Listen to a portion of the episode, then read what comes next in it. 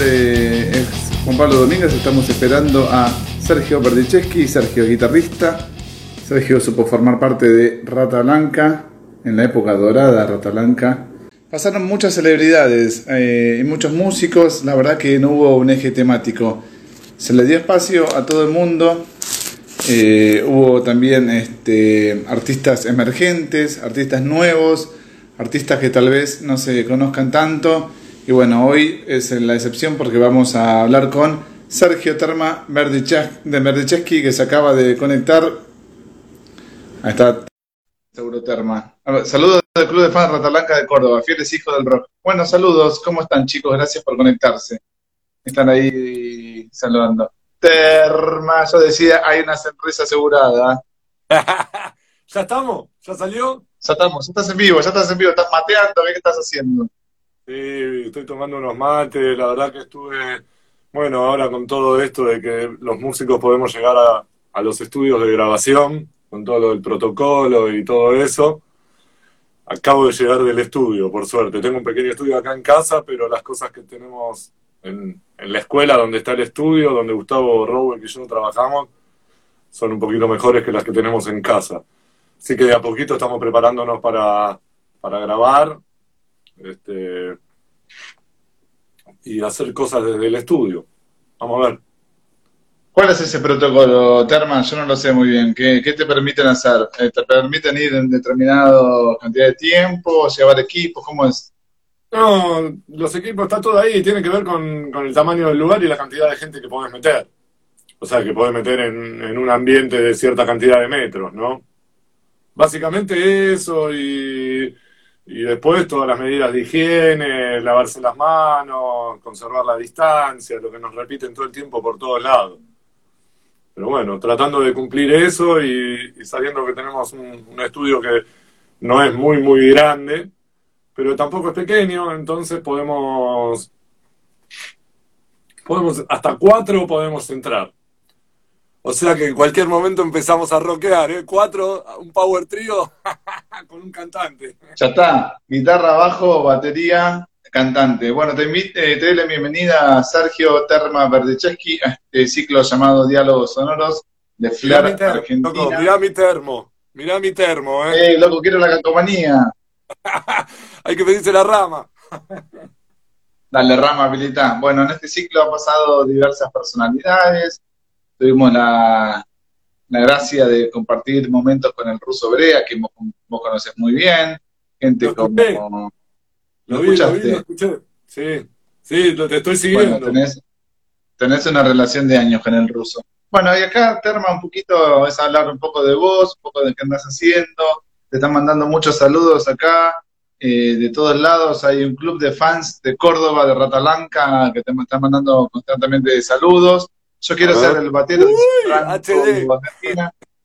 Tenés que ir a revisar los, los mensajitos y lo vas a ver. Bueno, sos una persona muy querida. Yo a vos Terma, te conozco hace veintipico de años, cuando llevaba las tortas de manzana, ¿te acordás los ensayos? A tomar mate cuando vos estabas en nativo con Gustavo. No, hace veintipico de años. era un bebé, yo. Yo también. Yo creo que no había terminado la primaria, no, mentira, pero bueno. Yo iba a la primaria.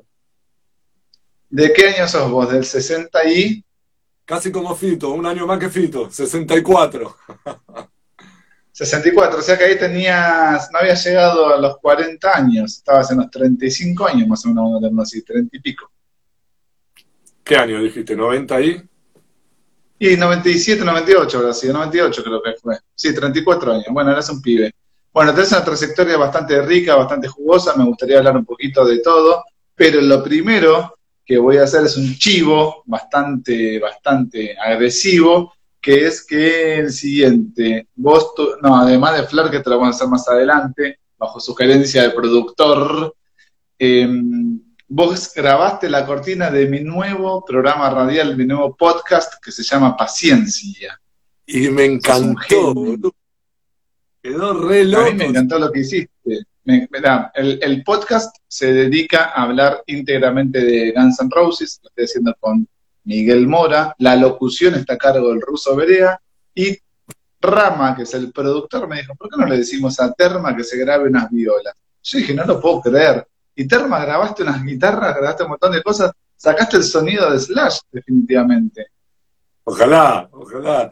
Pero la onda era tratar de, de, grabar algunos leaks, como me dijo Rama, muy, muy cortitos, de 10 segundos, una cosa así, y, que cuando escucharas los primeros toques te refiera a algún tema de, de Guns N' Roses sin que lo fuera, ¿cierto? Entonces me resultó muy divertido porque era un choreo. Entonces era, a ver, y pusimos, estaba Rama cuando lo hicimos acá en el estudio en casa, y era, a ver, y paciencia, ¿viste? O este, Welcome to the Jungle, o así era, uy, a ver, para, y todo ya te recontra en ese estilo. Y además Slash eh, no solo es un Guitar Hero, sino que para mí es un referente de la guitarra, o sea, me siento muy identificado con, con el estilo que, que toca, ¿no? Realmente. Y es como que los dedos me van para ese lado, porque si ahora hacen un podcast de Ingrid Malmsteen me va a costar. Eso, o de Richie Blackmore me va a costar. Pero mientras me diga Randy Rhodes, Slash o esa onda, me va a salir fácil. Oh, sí. Bueno, mira, te digo una cosa, un amigo mío que es fan de Guns N' Roses me dijo que pensó que era un tema perdido, un demo de Guns N' Roses perdido en el tiempo que usábamos, así que funcionó. Y otra cosa más, ¿sabías que, que el sonido de Slash en realidad también está en que usa una réplica de una Gibson Les Paul? Él no graba con Gibson Les Paul, graba una réplica. Es una cosa, una locura, ¿eh? Sí, el primer disco fue, eh, y los Illusion también lo grabó con una réplica. ¿Pero qué es una réplica? ¿Una guitarra construida para él por un luthier? ¿O es una guitarra que una guitarra que consiguió en una casa de empeño cuando él no tenía un mango en los ochentas, que suena muy parecida a una Gibson y que no es una Gibson. Y esos no son mitos, loco. sí, qué sé yo. Nadie lo sabe. nadie se sabe, pero dicen que es esa, que el chabón esa viola es una. Bueno, sacaste el sonido, ahí vemos tus guitarras. Nunca, nunca perdiste el amor por la guitarra, ¿no, Terma? O sea, nunca te interesó hacer cosas más de, musicales como muchos músicos te hicieron, más tirado a las computadoras y todo eso, sino que vos siempre te mantuviste fiel a la guitarra. Sí, igual le meto eh, a las compus. Eh, soy productor artístico con Rowick, trabajamos los dos, tenemos la dupla de, producción artística, él hace toda la parte de Drum Doctor y yo hago todo lo que es Guitar Tech y todo lo que es tecnología de, guitarras a partir de las compus, plugin, manejo mucho todo lo que son eh, programas de grabación, Pro Tools, o sea, además de productor artístico, vengo de armar el estudio, toda la parte técnica de los cables, microfoneo este, y todo eso, eh, realmente me gusta, producir tanto como tocar. pero la verdad que lo que más me mueve es la viola. Y bueno, estás con, Gustavo, con Rowick. Es una relación que ya tenés de cuánto, 40 años. A él sí lo conoces desde que sos adolescente. 40. Íbamos a la escuela, no juntos, pero salíamos uno de la escuela y lo iba a buscar al otro. y nos vemos desde esa época prácticamente todos los días, salvo alguna época que nos vimos un poquito menos, pero nos vemos todos los días, todos los días.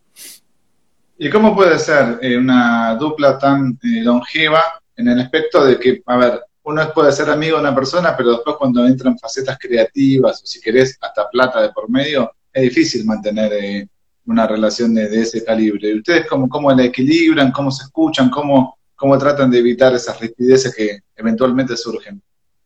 Sabes que fue, fue un crecimiento, ¿viste? Y, fuimos construyendo, ¿no? La amistad se construye a través de los años, a través de acompañarse en los momentos difíciles, de, disfrutar de, de, momentos buenos.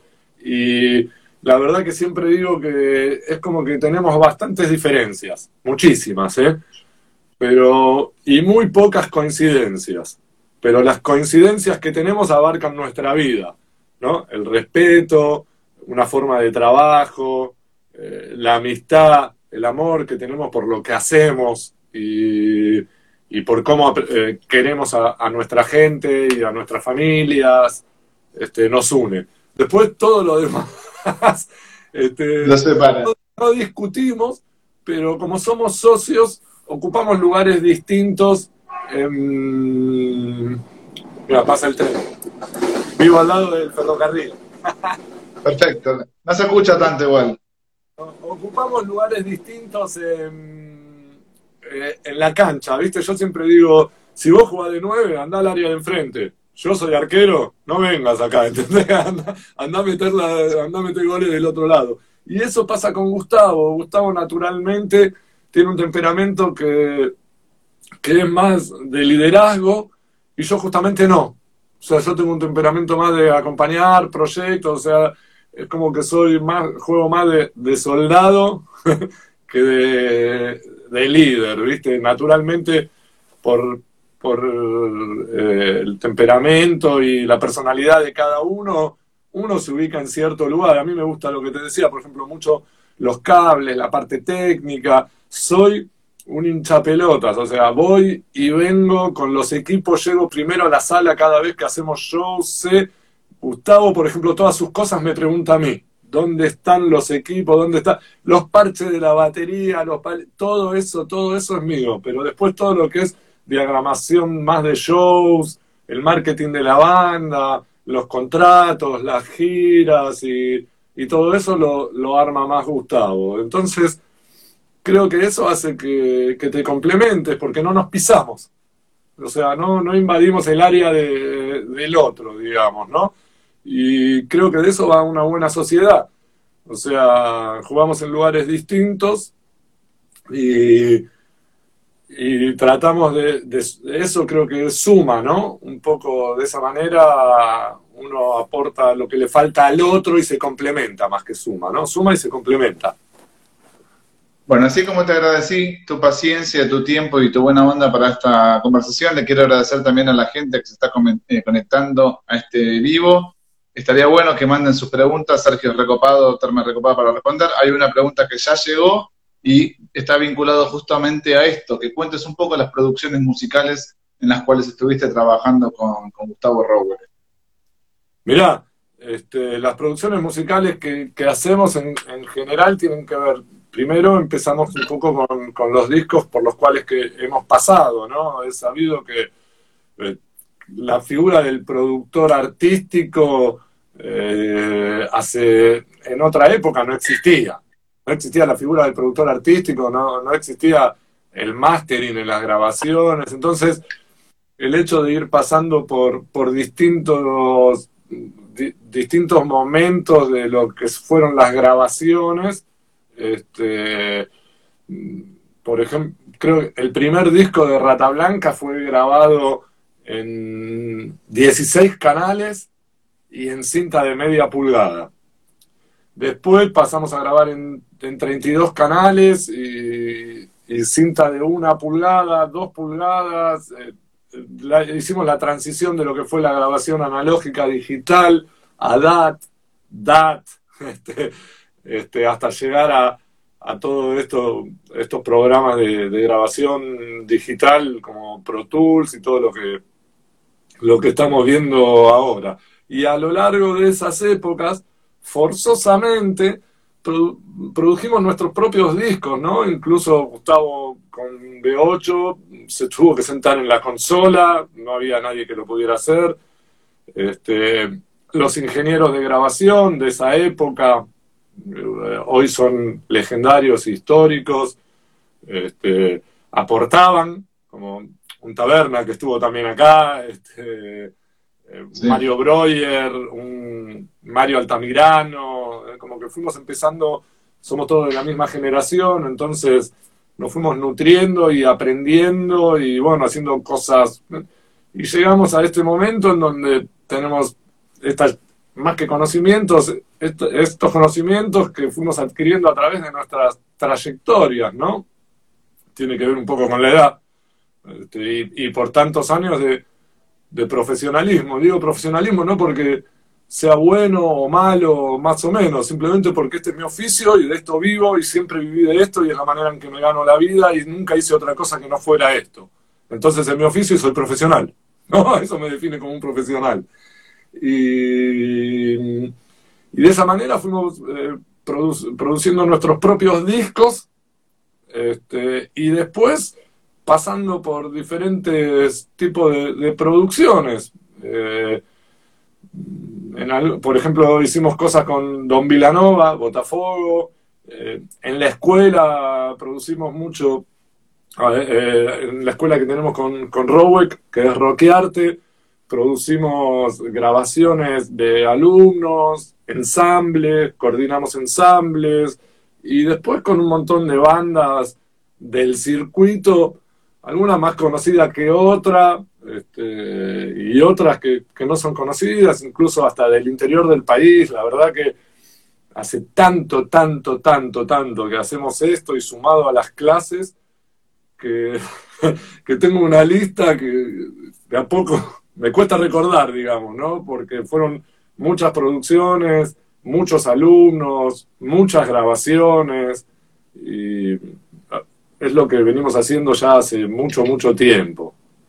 ¿Qué es eso de rockearte? Eh, perdóname, Termada, ¿qué es eso de rockearte? ¿Dónde queda? ¿Es una escuela de música? ¿Es una escuela de estudio, ¿es un estudio de grabación? ¿Qué es?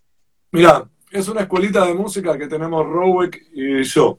La verdad, te soy sincero, es una escuelita pequeña, que, donde Gustavo y yo damos clase. En algún momento hemos tenido algún profesor de canto y hemos tenido algún profesor de piano. De hecho, tenemos, este, y también de bajo pero y hacemos lo que son las producciones y los ensambles y, las grabaciones con los alumnos y eso, pero lo cierto es que como está el nombre mío y de Gustavo, cada vez que llama a alguien a preguntar por clases, es un batero o un violero.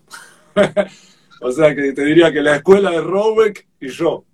Este, ¿Dónde queda? En Villa Urquiza, en Capital, en Buenos Aires.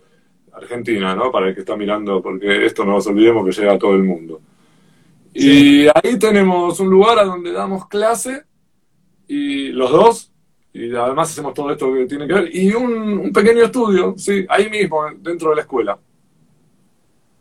Y en, lo que respecta a tu laburo y el de Gustavo, ¿cómo, cómo te llevas con la, con la parte artística de las bandas? O sea, ¿te metes manos, decís, mira, esta parte de la suprimiría, esto lo corregiría, eso de, elaborar eso también junto a los grupos.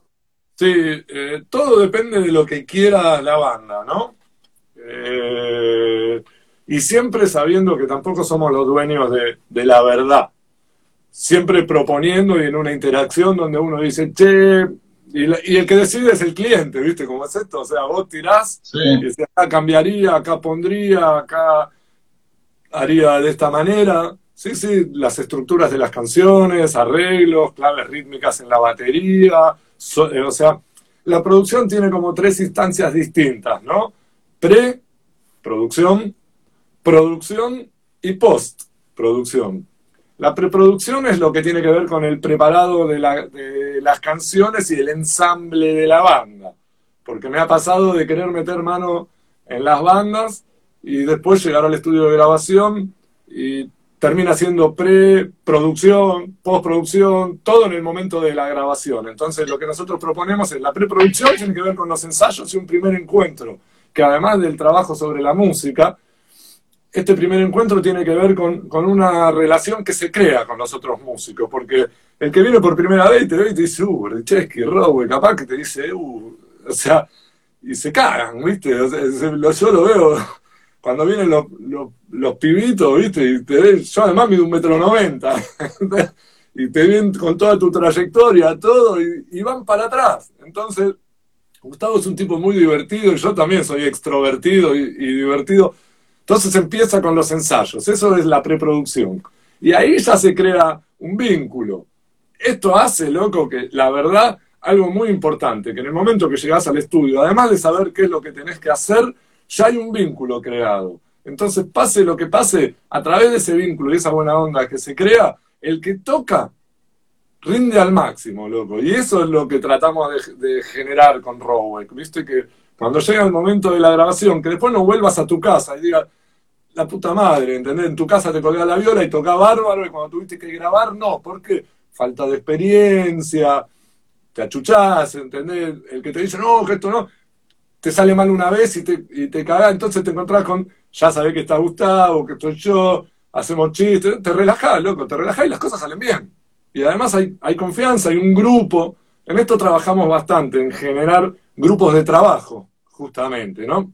Entonces, todo lo que tiene que ver con la preproducción, además del trabajo de armonía, ritmos, estructuras musicales y todo eso, es generar un vínculo para que después lo que es la producción, que es directamente en el estudio y que tiene que ver con la producción, tiene que ver con el audio que vas a sacar en el estudio. Cuando estás en el estudio, lo que, que producís, el audio que estás grabando.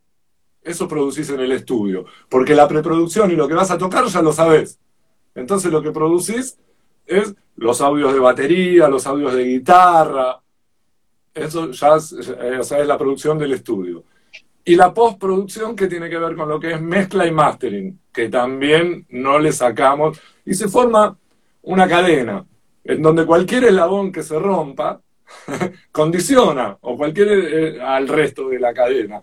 Y muchas veces esto lo hacemos en nuestro estudio y cuando la banda amerita y la producción económica también, este, vamos a los estudios que tienen esas consolas que nosotros no tenemos, la verdad, ¿no? Porque un estudio como el Pie, que es un estudio que vamos mucho, tiene una SSL, una Solid State Logic de la hostia, que vale fortuna, y eso nosotros en la escuela ni en pedo tenemos.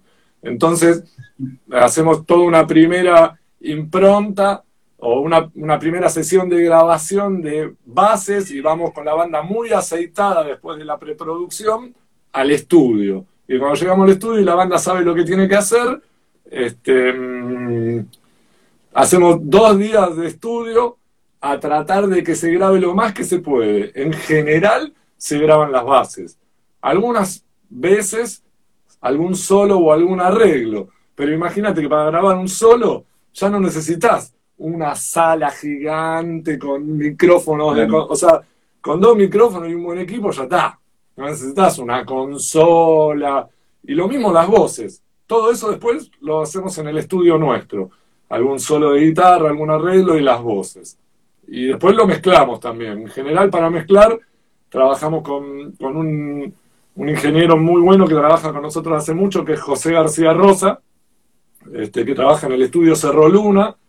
Y él es el que mezcla, ya nos conoce mucho, algunas veces oficia de ingeniero de grabación y otra de ingeniero de mezcla y mastering. Y ese, tenemos un grupo armado de gente que labura dentro y fuera del estudio y Robo que yo a la cabeza.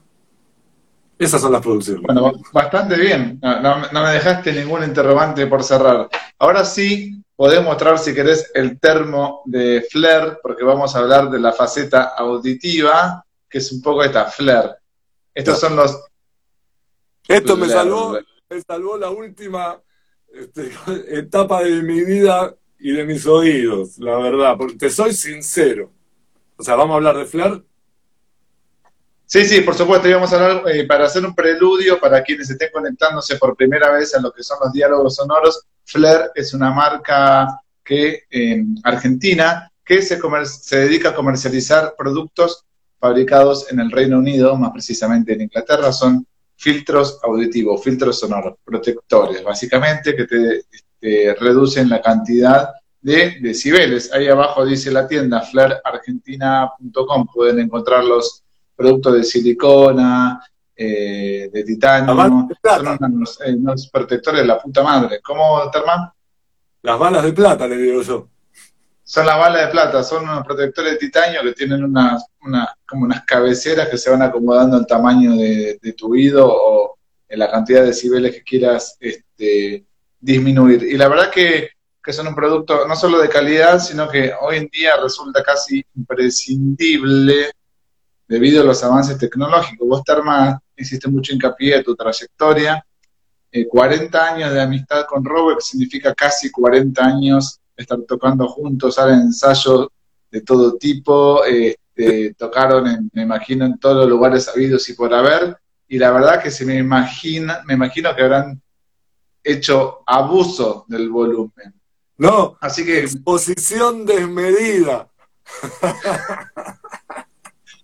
bueno, ¿y cómo, cómo, cómo fue tu evolución en ese aspecto, porque tenés que cuidar tu herramienta de laburo, esa es la verdad. O sea, por, ahí que a veces ponemos un disco a, volumen este, alto o nos pasamos de rojo con un volumen cuando tocamos una sala de ensayo, pero vos laburás. Entonces, ¿cómo es? Ahí aparece Flair, te cuida los, filtros, pero ¿cómo fue tu evolución un poquito de todo esto?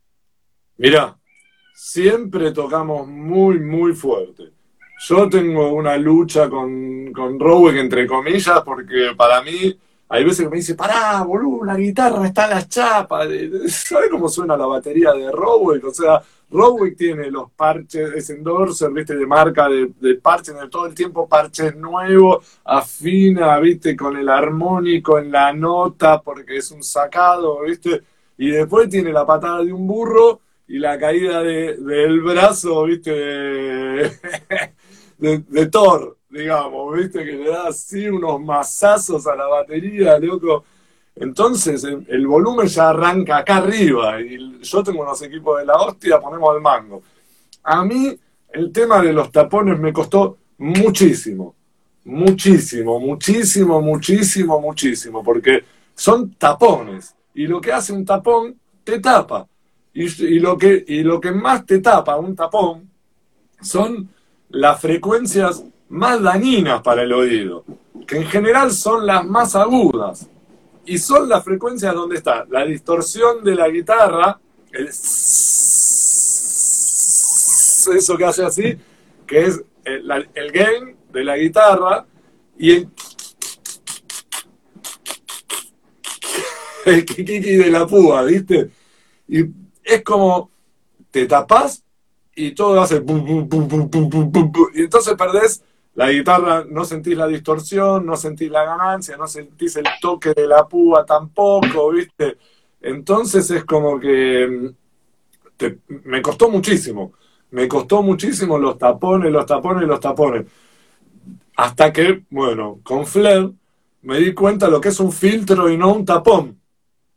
Porque primero tienen esas esponjitas que hacen que puedas regular muy bien, son unas esponjitas que las achatás y cuando te metes adentro del oído te hacen y podés regular muy bien la entrada y la salida del volumen con respecto a los decibeles, pero también, o sea, hasta dónde querés filtrar ciertas frecuencias. Y la verdad que sufro mucho de los oídos, ¿eh? Obviamente tengo trauma acústico. O sea, en el buen sentido lo digo. Es, eh, yo me hago más o menos cinco audiometrías por año. Por año, ¿eh? Porque tengo un tema de alergias, nada que ver con el volumen, pero tengo un tema de alergias que me causa mucha mucosidad y se, me, se me tapan los oídos, loco, por los mocos. Algo muy común en los bebés, que no saben sonarse la nariz, ¿viste? Este y, o que no saben soplar por la nariz. Entonces, esto me trajo muchísimas complicaciones. Cuando me agarra esos temas alérgicos, se me, se me van los mocos a, a, los oídos y eso retrae el tímpano. O sea, te puedo hablar, ¿entendés? este, sí, la tenés re clara, la tenés re clara de, eh, ¿cómo se llama ahora? No me sale, lo que son eh, ojo, nariz, boca, de otorrino, laringología, te puedo dar una tesis, y sobre todo el tema auditivo, por mi tema alérgico. Y me costó mucho, mucho, mucho, mucho acostumbrarme a los tapones, nunca pude. Obviamente ahora, ya está. No puedo no tocar, o sea, llegó un momento que no puedo no tocar si no tengo filtros. O sea, en los shows, hasta cuando voy a ver shows, ando con los filtros en el bolsillo. ¿no? Llevo las llaves, el celular y los filtros. Créeme, loco. Y por las dudas, si me los olvido, ando siempre con una mochilita o algo donde llevo, viste, algunas cosas, siempre voy moviendo.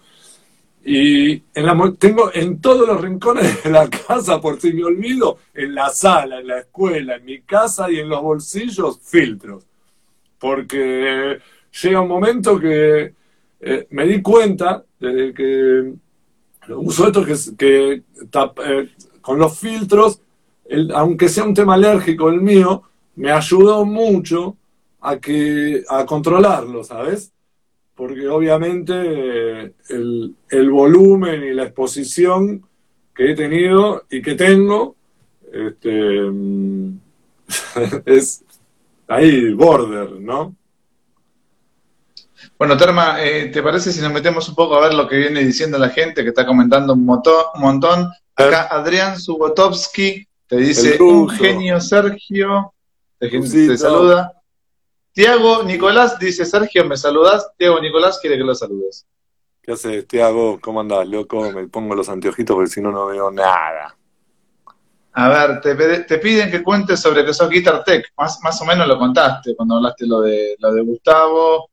Eh, Paulito acá dice, si querés decir algo más, Sergio, vos. Y con el tema del Guitar Tech, muchas veces, este, capaz que lo que te preguntan es porque además del audio, eh, siempre propongo formas de, tocar. Eh, tengo mis equipos y también los pongo, tengo guitarras y también las llevo. Este, trabajo con, con los violeros en esto de formar un vínculo para que se sientan seguros con lo que van a tocar y trabajamos los solos, los arreglos, las bases, la técnica de ambas manos, este, un poco de, todo, la selección de los equipos, los baffles, los micrófonos, eso, faltaba algo, era eso. Eh, Franco Tomasi, Argentina. Sergio, te amamos, te amamos desde Córdoba.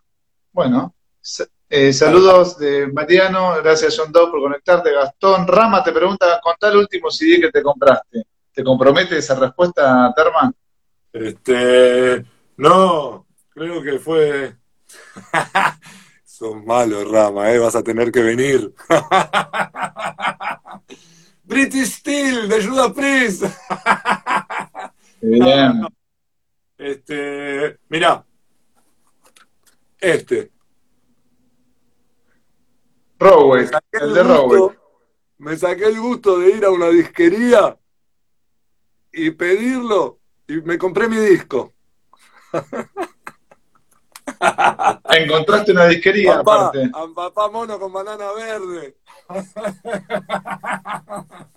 Bueno, acá Mariano dice, saludos desde Miami, a ver qué más. Había un par de preguntas, déjame que las encuentre, porque, acá hubo una pregunta que hacía la Zarca yo, que te preguntaba si es verdad si, que se perdieron los masters del primer disco de Rata Blanca. No creo, ¿eh? De hecho, te digo que no y sé quién los tiene. Y no se perdieron. Las cintas se oxidaron, pero el loco de mierda que la tiene, que es este, mi amigo Mario Sanguinet, o, este, no sé si los tendrá Richie o Mario, eh, Mario Sanguinet, que fue el que los grabó en los estudios Buenos Aires Records. Las cintas eh, se oxidaron un poquito, tuvieron honguitos y este hizo todo un tema, los mandó a Alemania, los hizo para limpiar las cintas. No, yo creo que no se perdieron, estoy casi seguro. Los de Magos, creo que los tiene Mario. Y creo que el primer, el primer disco también. Mario Sanguinet es el ingeniero de grabación que grabó el primero y el segundo disco de Rata Blanca en los estudios Buenos Aires Records. Y Mario es uruguayo, vive en Colonia, en un hostel que seguido visito. o sea, es de él el hostel y de su mujer, Tere, una divina. Este, lo de Tere, el hostel, Tere y Mario, voy a ir en cualquier momento, me encanta Uruguay. Si hay algún uruguayo, me encanta Uruguay, voy seguido. Y este, ahí deben estar los Masters. Mario, mirá lo que hizo. Mario Sanguinet desarmó el estudio que tenía acá en el año 90 lo desarmó y se fue a vivir al Uruguay. ¿Sí? Es un loco, es un loco. Lo armó igual que lo tenía acá, allá. ¿Sí? Lo armó igual, igual. Y ahí está, todavía está, ese estudio está ahí en Colonia. Colonia y no están, este, no, no, no, vieron conversaciones para reeditar eso ahora que hay una, vuelta a las raíces, una vuelta a los vinilos, una vuelta a las reediciones y bla, bla, bla? Habría que preguntarle a Roberto Conso, Richie y a Giardino. Uno tiene el material y el otro tiene los derechos, creo, o ambas. O sea, Nicolás, ¿Eh? Nicolás Barrios te pregunta, ¿cuándo un adelanto de lo nuevo de Roweck?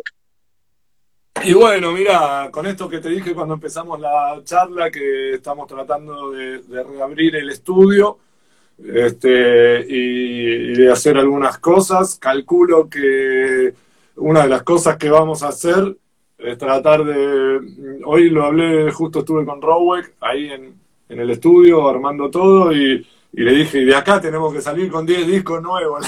que ha gustado porque estamos, viste, con una necesidad de música y de rock y no se puede tocar, entonces, pero ya tenemos algunos temas este, y este año seguramente, o sea, seguramente, no sé cuándo, pero este año, este año, ahora es muy reciente, hoy fuimos, la verdad que fui la semana pasada uno o dos días y cuando hacía tres meses que no íbamos y abrimos todo y además en este tiempo pasó algo, nosotros tenemos la escuela y el estudio en el mismo lugar, pero tenemos un galpón, que es la sala de ensayos, que es en otro lado, pandemia y de que no va a haber shows y que no se va a ensayar, y era un lugar que alquilábamos y de repente quedó todo ahí y no pudimos ir nunca más, entonces en un momento ese lugar lo cerramos y no pudimos, tuvimos que irnos, loco, porque no da pagar un alquiler costoso de un lugar. Gustavo y yo tenemos tres bandas Imagínate en el galpón ese teníamos patio, parrilla, living y sala de ensayo, todo adentro de un galpón lleno de equipos. Y de repente dejamos de ir y pagar un alquiler importante. Y no vamos a ir. Este año no, no se va a ir. Ahí no, no vamos a ir. Entonces este, tuvimos que llevar todo a la escuela. Entonces la escuela, además de que es la escuela y ahora el estudio, por si fuera poco, cayó todo lo que había en el galpón. Entonces ahora, este, después de tres meses, cuando abrimos la puerta de la escuela, parecía así, se, nos vino todo. Así que tuvimos que, eh, estos días estuvimos arreglando un poco y hoy ya armamos la batería y, y la microfoneamos. Así que esta semana vamos a tratar de acomodarnos y cuando tengamos la batería sonando, un, dos, tres, cuatro, pumba, pumba, pumba, pumba, pumba. Acá Paulita Oces dice, Sergito y Gus son muy buenos músicos, humildes y excelentes personas. Los quiero mucho, genios. Paulita, una genia, ¿eh? Una genia. Bueno, hay muchos... Paula, ¿eh? No, no, sí, responde, responde. No, que le mando un beso grande, Paulita. Una genia. La verdad que si hay algo que rescato mucho de, de esto de, mi paso por la música y de mi, estadía musical es el cariño de la gente. Increíble, loco, no me canso de decirlo nunca, nunca, nunca, o sea, por la calle, mi teléfono, loco, tiene, o sea, yo recibo más de 600 mensajes por día entre Instagram, Facebook y WhatsApp, más, ¿eh? Y todos, absolutamente todos, loco, todos son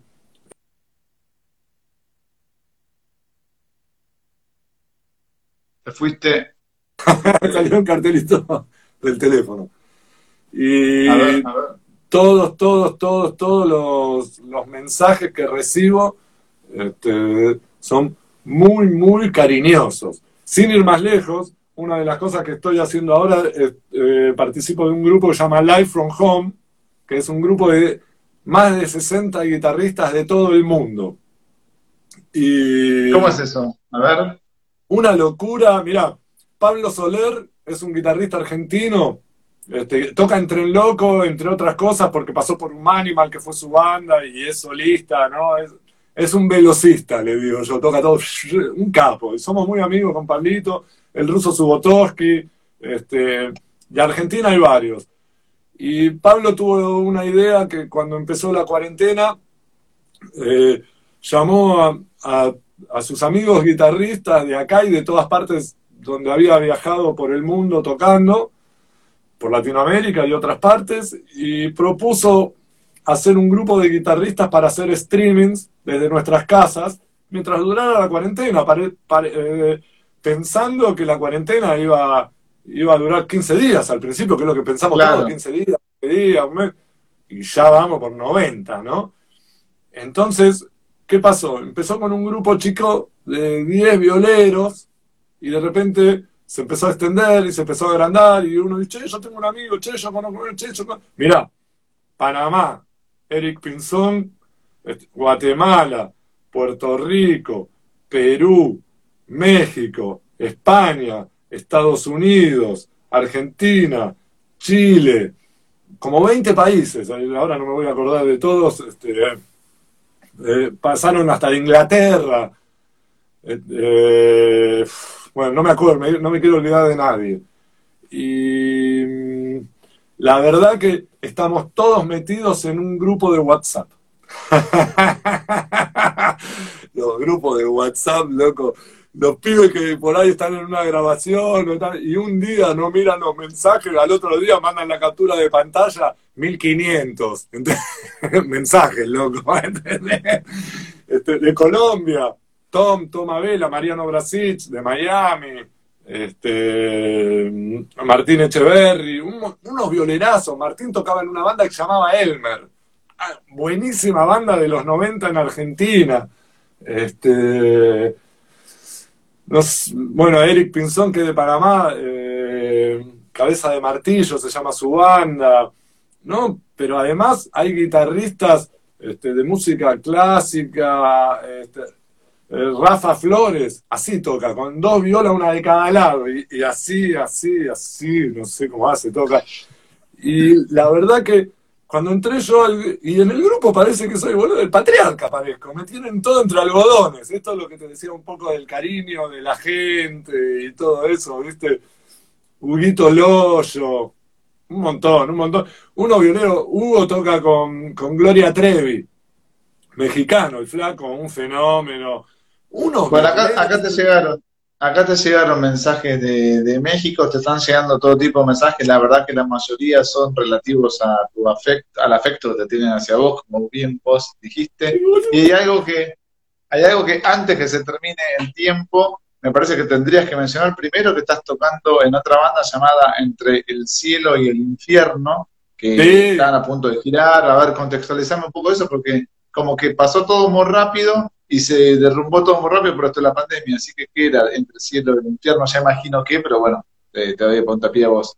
Mira, eh, o sea, debe haber muchos rateros en esta transmisión, así que los rateros ya deben saber. Eh, Entre el cielo y el infierno es el quinto disco de Rata Blanca, cantado por Mario Ian, Javier Retamoso en teclados, Gustavo Rowe en batería, Guillermo Sánchez en bajo, eh, Giardino y yo en guitarras. Este, y la verdad que el año pasado, hacia fin de año, eh, este disco cumplió 25 años de su grabación.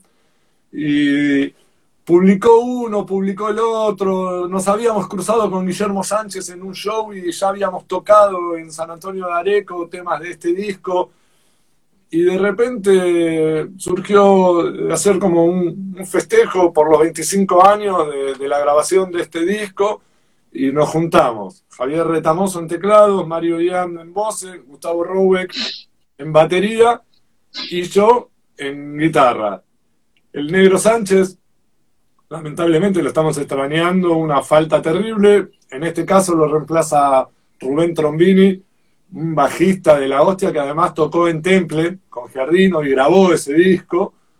Este, así que Trombini está en el bajo y Velocet, que es un guitarrista con el que me entiendo muy bien y grabé los dos discos solistas de Ian, de la banda Ian, la banda de Mario, que Gustavo grabó las baterías, yo grabé las violas. Ya había grabado con Velocet en, en este disco y me entiendo muy bien, así que Velocet hace lo que son las violas rítmicas. Este, y, y a fin de año hicimos este, este homenaje en el teatrito. Y la verdad que explotó explotó y explotó, explotaron los teléfonos, las posibilidades de viajar por Argentina, Latinoamérica y además eh, Estados Unidos y toda la parte de, habla hispana de Europa, ¿no? Por lo menos España y Portugal, a donde ya habíamos ido con Rata Blanca, seguramente. Y te digo que esto fue en diciembre. En febrero estuvimos en Rosario y Santa Fe y, ya empezamos a programar la gira con, shows en, México, ya te digo, Estados Unidos, España, este, Perú y todo lo que Latinoamérica. o sea, un montón de países. Esto cayó muy bien en el ambiente ratero, pero después se suspendió todo, o sea, por lo que pasó.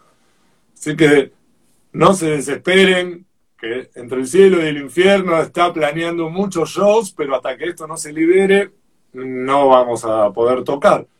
Mientras tanto, vamos a ver qué podemos hacer en este plan desde las casas y ahora que se abren un poquito los estudios y empiezan a haber algunas formas quizás de transmitir eventos o shows. Los músicos de alguna manera necesitamos, yo puedo vivir y subsistir de mis clases de música, no me quejo, la verdad hay gente que la está pasando mal y muy mal y de esta manera subsisto, pero tuve que cerrar la escuela, perdí todo lo que son las grabaciones, todo lo que son los ensambles, todo lo que son las producciones y ni hablar shows y giras. Pero bueno, habrá que aprender una lección, loco, de, todo esto, ¿no? Y, reinventarnos. Acá te mandan saludos también de Santa Fe, Santa Fe Shows, diciendo que les volaron la peluca por Santa Fe, están bien, son bienvenidos cuando sea, fueron ahí. Te preguntan también, dicen Terma, dice Magalí, dice Terma, si vuelven a hacer temas del libro oculto, no se olviden de Cuarto Poder. Eh, faltó en el teatrito, por favor, dice, tómenlo. Yo te quiero preguntar también, Terma, antes que se nos vaya el tiempo, ¿cómo, cómo te ves vos revisitando un poco? por el tiempo. ¿Qué pasa que está preocupado ¿Eh? por el tiempo? a la hora se corta la transmisión en, eh, ¿Cómo te ves vos revisitando tu, tu carrera? Porque, bueno, tuviste la oportunidad de volver a tocar con Rata en algunos shows, no sé qué cantidad, pero volviste al escenario con Rata Ahora, volvés a interpretar un disco que grabaste 25 años atrás, eh, falta, no sé, que Nativo se vuelva a juntar, no sé si hay posibilidades o si había pensado, pero eh, siendo tan activo vos con tu... Decime. Se, la Carucha, dijiste, dijiste, Nativo, digo para Carucha, que lo mira por, por Instagram.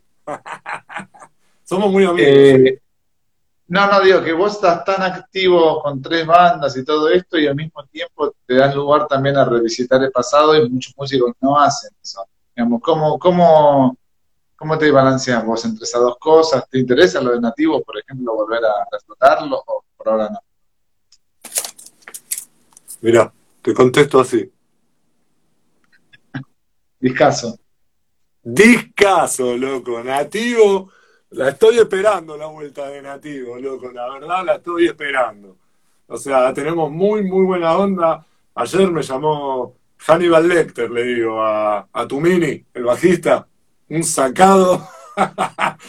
me llama siempre, con Carucha también hablamos, bueno, con Gustavo. Nativo, una banda que disfruté mucho, artísticamente, loco, el primer disco este que mostré recién, una mezcla entre Meyuga y Pantera, con cosas de Fey No More y de repente el último disco es una mezcla de Oasis y Foo Fighter. o sea, tiene una gama nativo, un trío, algo loquísimo, porque siempre toqué en bandas de dos violas y dice rítmicas. Si bien ahora no, no además de las rítmicas hago eh, los solos y eso, pero tengo bandas de dos violas, entre el cielo y el infierno. Miento, porque tengo el proyecto que es War Pigs, donde tocamos los temas de Black Sabbath, también con otros músicos, con Diego Tomás, este, con Gustavo Jahuasque, teclados y trombini también en el bajo. Obviamente la batería, Gustavo Rowe, es como que ya lo, tengo ahí, como que ya sé que es el, batero, ¿viste? Pero no, quiero dejar de nombrarlo porque es un ícono, loco, Rowe, hijo de puta, se sienta en la batería los temas de Black Sabbath, por haberlos escuchado todo su, toda su vida, sin saberlos, todos toca. Yo me los tengo que aprender. Este, pero la verdad que, que nativo me pasó esto. De repente me encontré en un trío y me sentí como la primera vez recuerdo que subí al escenario eh, y era la única viola que estaba arriba del escenario, eh, sentí como que estaba en bolas, loco, así, que en pelotas, ¿entendés? Me sentía, digo, uy, como si está tocando, falta algo. Y, pero después me, me acostumbré y fui aprendiendo también a, a tocar en trío. Y Nativo tiene un vuelo artístico desde la gráfica de cada uno de los discos y el mensaje de la gráfica que Eh, lo hizo mi hermano, es un diseñador gráfico de la hostia que ha hecho discos de Ataque 77, de Los Pericos, de Nativo, los de Rowe, que esto que mostré recién, son todas gráficas de, mi hermano, que además tiene trabajos hechos en la ciudad y otras cosas que hace él, ¿no? Eh, mi hermano Hernán. Y digo esto porque Nativo me resultó una banda muy, muy rica artísticamente. O sea, de repente poder tocar en el casi comparándote con Meyuga o este, Pantera, eh, hicimos una versión punk de un tema de Sergio Denis, por ejemplo. Tocamos el tema de Electric Light Orquesta, eh, versionamos temas de Stevie Wonder, tocamos temas de David Bowie. o sea, open mind, ¿no? abriendo cabezas y, musicalmente, ¿no? O sea, está bien que me gusta Motorhead, Black Sabbath, ACDC, Led Zeppelin, pero David Bowie, Stevie Wonder, este, Bob Marley.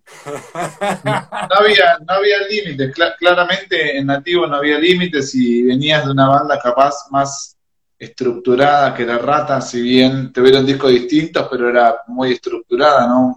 Muy, hard por eso, Por eso cuando me preguntan, che, ¿por qué? ¿Y rata? ¿Qué pasó? Y yo qué sé, escuchar los discos de nativo. O sea, en los 90, loco, salió Nirvana, salió Pearl Jam, salió Soundgarden, salió Alice in Chains, salió Fey No More, salió Pantera, Halford dejó Judas Priest, loco, y armó Fight. ¡Eh, vos sabés de música, loco! Claro, ¿No? Te digo los años, así que te digo las cosas. Pero es cierto, los músicos en, esa, en, ese entonces ya habían pisado los 30, los 30 y pico, y se habían dado cuenta que venían haciendo casi siempre lo mismo. Entonces empezaron como a, a experimentar, fueron para otro lado. Por lo menos. Bueno, Halford hizo un disco, Halford hizo un disco industrial también con, con Trent Reznor, una banda llamada Chu en esa época que, que, Nativo sacaba el disco debut. Y a mí el palo del industrial me, me recopa, ¿viste? Lo que es eh, Nine Inch Nails, este, mismo Ramstein, este, ni hablemos de Kraftwerk. no, o sea, pero después, loco, y es Frank Zappa, yo muero con Eric Clapton, me decís, decí un violero, Clapton. o sea, se acabó todo. Después, y después este, Gilmour. Después ya Randy Rhodes. bueno, pero mira, ahí las guitarras que tenés detrás tuyos, eh, detrás tuyo también hablan por vos. O sea, tenés una Les Paul, tenés una Firebird, no sé si se ve bien, una Explorer. Un Explorer. La versátil. Y acá tengo una de caja, mira. Una, una 335. 135, es parecida, porque es como una Les Paul, la, viste que lo que es la 335 es como las orejitas de Mickey, el Mickey, viste, esta no, esta es como la que estaba Ted Nugent, ¿te acordás? Claro. claro. Tango. De Ted Nugent. ¿Te sentís, ¿Te sentís cómodo con todas esas violas? ¿Cómo, cómo las tuneas al estilo Berdichevsky? Y en general le pongo micrófonos activos, porque toco heavy metal, bastante power, ¿no? Metal, metal. Entonces en general pongo micrófonos activos a las violas. Pero la Firebird, ahora estoy tratando de volver un poco algunos micrófonos de bobina. Tengo equipos violentos y otros más rockeros, pero como tengo equipos violentos, este, la violencia un poco, puedo tener una viola que no tenga tanto power y, y darle más rosca al ampli, o puedo tener una viola que ya tenga mucho power por los micrófonos activos y regular un poco el ampli, ¿no? Te pregunto cosas técnicas porque acá la gente también estuvo preguntando. Así que, Terma, te quiero agradecer de parte mía, de Flair Argentina, tu tiempo, tu buena onda. Vamos a volver a hacer un vivo seguramente. Espero verte pronto, que hace mucho no nos vemos. Acá abajo está el, el mensaje fijado que hay 10% off ingresando en la tienda de Flair, flairargentina.com. y te eh, digo la verdad, no es por pasar chivo ni nada, pero a, los que todavía no, no usan eh, filtros para sus oídos, no hagan como un idiota.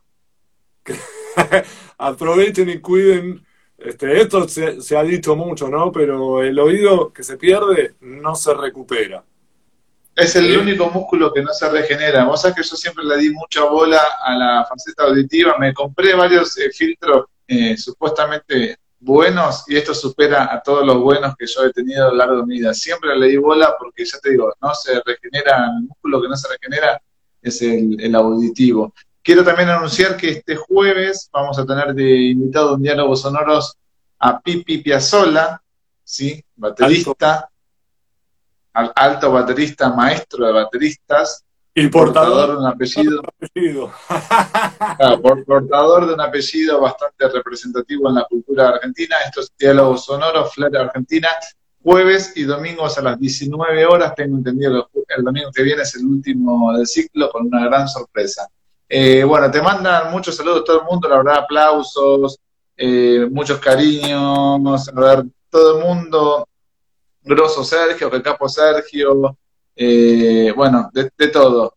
Eh, genio Sergio, felicitaciones. Gracias, María por decirte. Bueno, la verdad que te quiero agradecer esto de nuevamente. Eh, sigan también a Paciencia Podcast, dice Rama, buenísima entrevista, gracias. Va a estar disponible 24 horas en, en el feed de, de, de, Flair Argentina y después más adelante va a estar disponible en YouTube. Bueno, Terma, lo que necesites, acá estoy. Te quiero agradecer por la hermosa cortina que hiciste, gracias por ser parte de este equipazo y te deseo lo mejor. Nos estamos cruzando prontamente.